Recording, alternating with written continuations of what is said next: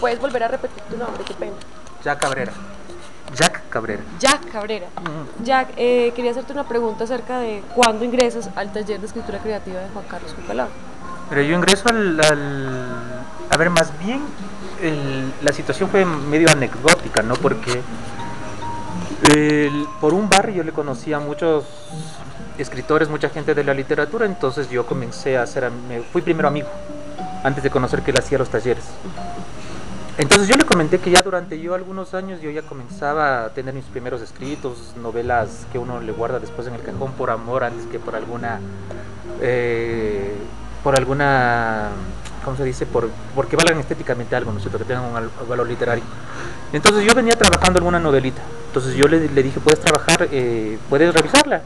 Y la primera cosa que me gustó fue que me dijo, mira, yo soy muy sincero, si es que no encuentro algún como decir eh, algo que me diga que sí, que se puede trabajar contigo y limar las cosas. Yo no tengo ningún problema en decirte que no, que te dediques a otra cosa. Eso me gustó mucho, verás, esa, esa cuestión del no engaño.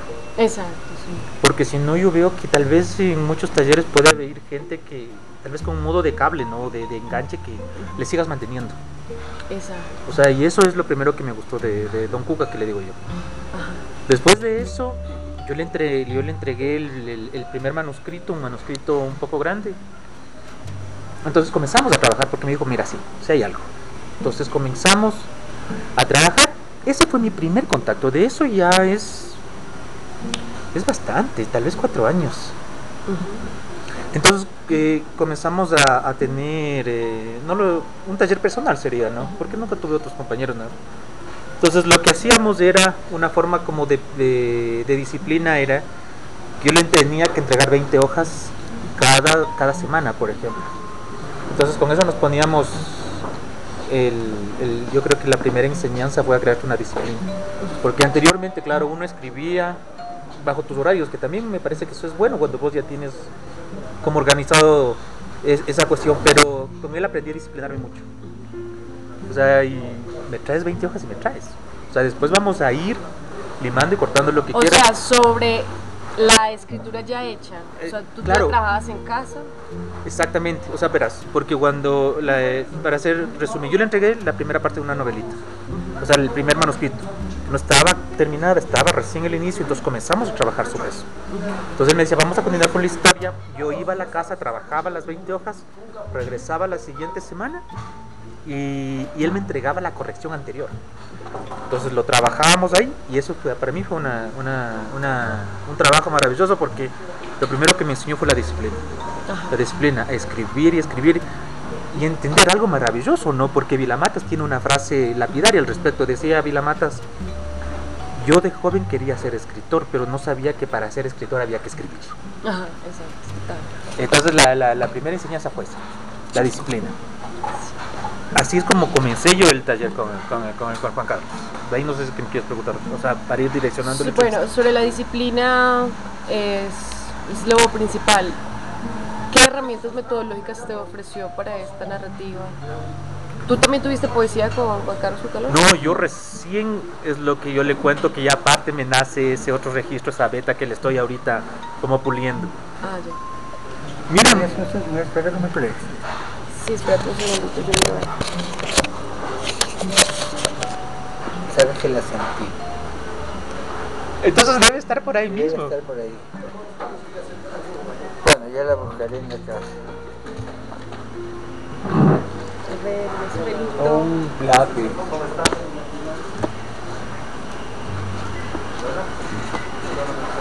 Está dañado. Dañado, Ah, mira este, duele. este, te le regalo este. Ya.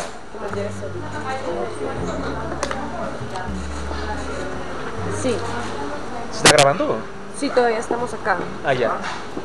Mira, pues, o sea, pero yo trabajamos, lo que me gustaba de trabajar con el, con el Juan Carlos es una metodología muy sencilla.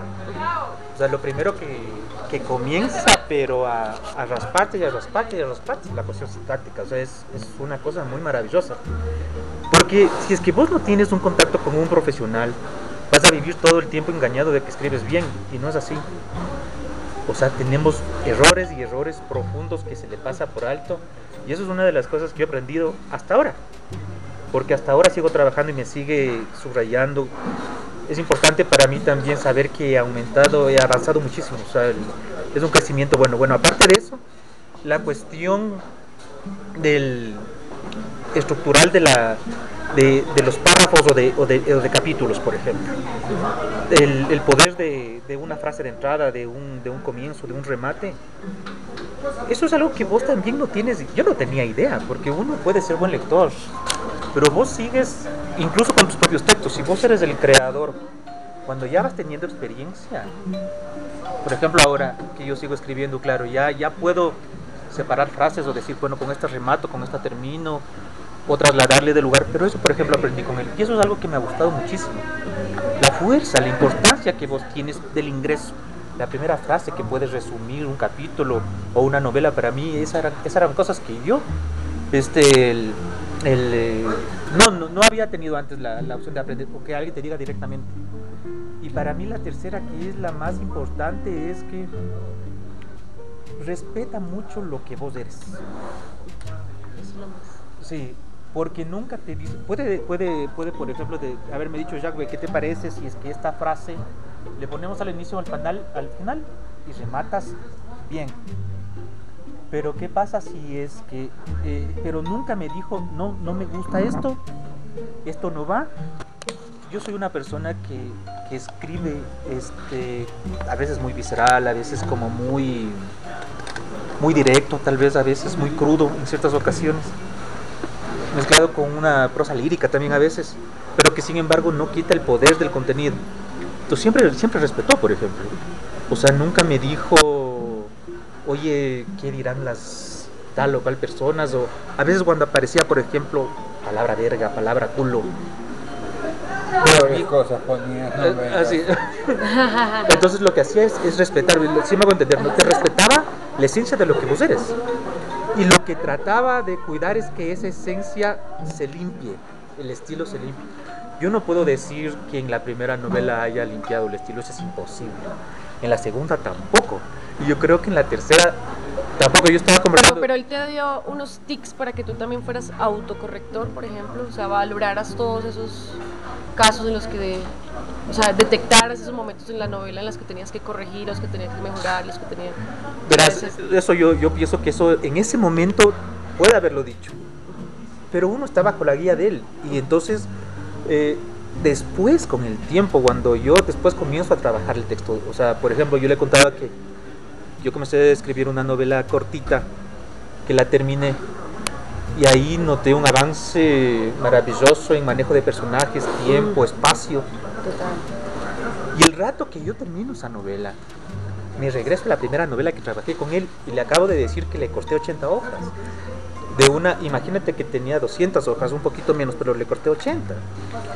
Porque era bla, bla, bla, bla, bla, bla. Y yo le digo a él, mira, era bla, bla, bla bonito, pero al final bla, bla, bla.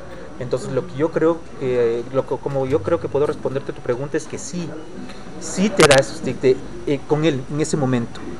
Pero vos los aprendes después, con la disciplina y el ejercicio y leyendo más. Solo ahí es que te, a vos te emerge esa capacidad de vos poder discernir y decir esto corto no. O sea, lo que yo llamo dejar ir. Dejar ir partes del texto que para vos incluso pueden ser muy bellas, pero tienes que dejar ir. Y las otras, claro, ya después yo creo que parte también de, de- de la búsqueda de, de- esa voz que vos tienes. Es el que vos tienes que rescatar, o sea, decir esto soy yo. O sea, yo me explico así. Antes de conocer a Juan Carlos, por ejemplo, yo escribía 30 hojas y en las 30 hojas un párrafo, un párrafo de las 30 hojas decía, ese soy yo. Después ya con el Juan Carlos te ayuda a descubrir eso, te ayuda. Entonces el respeto y la guía para que vos encuentres tu voz maravillosa. Y eso era una anécdota que yo quería contarte. Yo estuve hace algún año con un escritor también importante de acá. Y yo le había decía, yo le había dicho, sabes que ya estoy a punto de, de descubrir mi voz. Y él, como también de una forma de anécdota, me dice, ya segunda novela, ya estás descubriendo tu voz. Me dice, no, ese es un trabajo que lleva años, años, años, años. Porque inclusive los, los, los escritores ya en la cumbre, las ligas mayores, dicen, ellos siguen buscando. ya". Y es una, una cuestión, esa, esa búsqueda tenaz. Entonces, yo con Juan Carlos, eh, aprendes ese, ese eco como que viene del futuro, como que vos le escuchas, allá voy, ese quiero ser. Y lo que te da es las herramientas para que vos vayas pum, pum, limando y lo que no te haga falta. Y claro, como una enseñanza que él me dio y que yo le llevo eh, muy también eh, presente, pero que ahora lo hago con mucho cuidado, porque, porque cuando tú sales escribiendo tu primera novelita, vos te crees rey, vos te crees que ya eres un escritor logrado, y no es así. O sea, te vas contra el mundo, pero después te, te bajas. Entonces una de las cosas que a mí me gustó y que siempre les llevo presente es que me dijo, una vez, cuando pase el tiempo y vos logres dominar a tu voz, cuando tengas un estilo ya, que se pueda leer algo que digan eres vos, entonces podrás torcerlo, podrás darle la vuelta, le podrás mutilar y vos podrás llegar a esa magia maravillosa.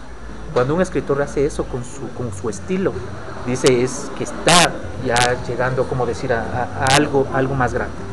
Entonces, traducido a la voz mía durante clases, cuando están en ese tipo de, de imposturas, ¿no? En el segundo hervor es que se afloja el hueso. Luego de que la pata ya dio condumio y el autor pueda elegir con qué se queda, casco, hueso, médula o carnita. Ahí está. Entonces yo eso, eso lo hago ir viendo. dale, pregúntame más cosas que tienes que preguntarme porque sí, con tiempo. va. Yo te quiero hacer una pregunta acerca de las obras, obra que haya pasado por ese taller, fue la primera novela. Verás, yo he trabajado con él algunas cosas y eso, eh, esto después ahorita, Sí, sí. es- el- la cuestión es que, por ejemplo, esto es un secreto profesional que tenemos Juca y yo. O sea, la primera novela sabe alguna gente que trabaja, o sea, como decir el círculo cercano, pero siempre hemos mantenido como en, sec- como en secreto la cuestión de que yo he trabajado con él. Al- Alguna vez te lo dije, o sea, yo mis alumnos particulares Total, sí, total, total. Ya, entonces ahí sí te- eso que se conserve, ¿no es cierto? Ajá. Ya. Entonces lo que yo sí, que se conserve el anonimato, te digo. Ah, ya. listo, listo. Lo que yo sí puedo decirte que el- he trabajado con él, este, dos novelas cortas que yo he tenido. El- la primera, el- como te digo, es la que regresé a machetearle. Y eso es algo que no es culpa de, Juan Carlos, o sea, porque el Juan Carlos siempre, por ejemplo, que yo le decía, cuando ya quedó lista, trabajo es maravilloso porque también te enseña otras cosas. Cuando se acabó la primera parte, la, la- la primera novela y yo fui a la última clase, él tenía preparado como un cuadro, como una sinfonía, me acuerdo, en donde en cada capítulo es, te enseñó el ritmo que debe tener la totalidad de la novela. Algo que yo no tenía, nunca se me había ocurrido. ¿Y cómo lo había conseguido eso? Cada capítulo lo había separado, como decir, en cuadraditos donde estaban los personajes. O sea, eh, eh, si, si lo hiciéramos al revés sería un Como por escenarios. Sí, o sea, sí, es, es como desmontar una novela superficialmente. No nos fuimos a las profundidades, pero porque era lo necesario el ritmo. Entonces imagínate, yo nunca lo había descubierto. Entonces me dijo, mira, tienes que aprender esto. Entonces comenzaba a existir una música interna. Una, música que a la final este, lograba, pues, o sea, como decir, la, la- la- la la novela terminaba satisfactoriamente la propuesta que había iniciado. Pero como yo soy medio obsesivo a veces y eso también tengo que- tengo que dejar ir, él me decía, mira, se puede seguir corrigiendo, toda obra es perfectible, pero eso ya es cuestión tuya. Ya nunca terminará de publicarla ni... El Exactamente. problema es que también se puede quedar ahí. Es que uno también debe aprender que tal vez, sí, no sé, la, la, la- la novela, la obra tuya puede ser perfectible, pero se te va mucho tiempo y a veces la decisión es en, en- en- en saber si es que es un proyecto fallido o no, o si es que no es el momento, o, o qué mismo. Pero bueno, entonces, si es que yo regresé a machetearle, eso es una cuestión mía, es, es, una, es una decisión yo creo que a veces sucede en la mayoría de escritores también. Pero lo que te quiero decir es que no es sea cuestión del, de Juan Carlos, sino que él también una vez que termina dice, vos, eso es tuyo, vos verás lo que haces. Ya tienes las herramientas para trabajar eso. Entonces, después pasó el tiempo y, y yo le entregué otra novela donde yo ya jugué un poco, no voy a entrar en especificaciones ahorita técnicas de la novela, pero trabajamos bien, traba- trabajamos bien esa segunda novelita Y a partir de eso llegamos a un acuerdo que era, mira, estás medio listo, ya no voy a trabajar con vos.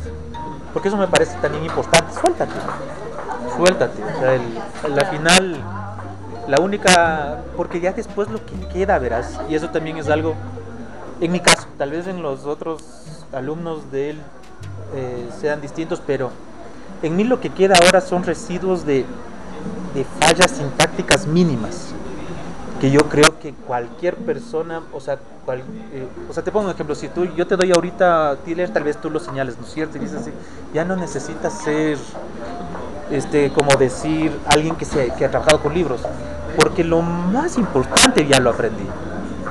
Y eso es algo que lo debo mucho a él. Y eso para mí es el logro del taller de él. O sea, te da las herramientas, te pule y te, y te manda. Y eso, eso para mí es, es algo que siempre le voy a agradecer, siempre he dicho, es, es de las... De, en, este, en, esta, en este mundo infame que es de la literatura, tienes tan pocas personas al lado que puedes confiar y para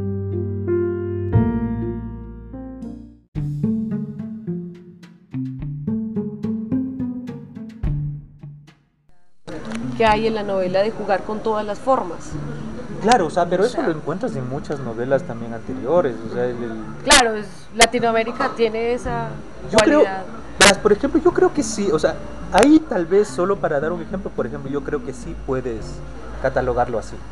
Ahora, por ejemplo, he visto también que, que están saliendo algunas, siempre, pero, pero esto yo creo que siempre bajo la influencia de, de la, de la cuestión de Bolaño, ¿no es cierto?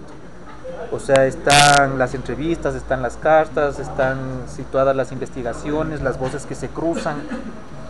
Y, eh, y- y ahí vos puedes aprovechar también trozos de que se ha encontrado de cartas o inclusive yo he visto ahora novelas, no recuerdo el nombre, pero de, de que utilizan también las cuestiones de ya de Facebook, las cuestiones de redes, de redes Ah, sociales, sí. todo eso.